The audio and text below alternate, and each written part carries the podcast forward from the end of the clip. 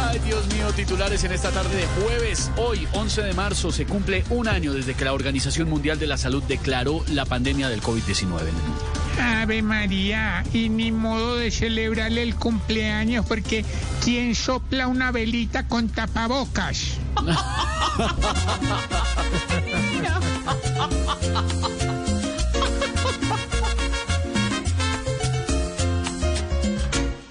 Que pasa como el viento para recordar a tanta gente que se lleva el virus simplemente y nos marcó a todos para siempre, enseñándonos a valorar la fortuna de tener hogar.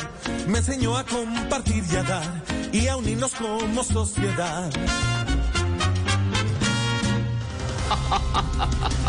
Durísimo el pronunciamiento de la alcaldesa de Bogotá, Claudia López, contra los venezolanos que se dedican a delinquir, a los que se dedican a delinquir, por supuesto.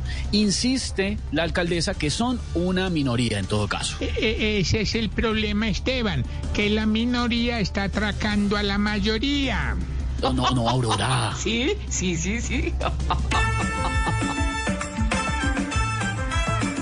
Muchos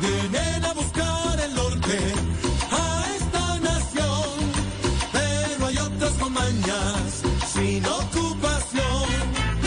En esos pocos debe caer la justicia con carta de deportación. Y atención a lo que dijo la senadora María Fernanda Cabal, abro comillas. Benedetti y Roy traicionaron a Uribe y a Santos. Pronto lo harán con Petro. Me imagino que Benedetti y Roy, cuando escucharon a esa señora, se pusieron de todos los colores. Como siempre. torcidos. Así posen como ovejas mansas, no les cree nadie. Torcidos. Se acomoda más que tipo gordo durmiendo en un catre.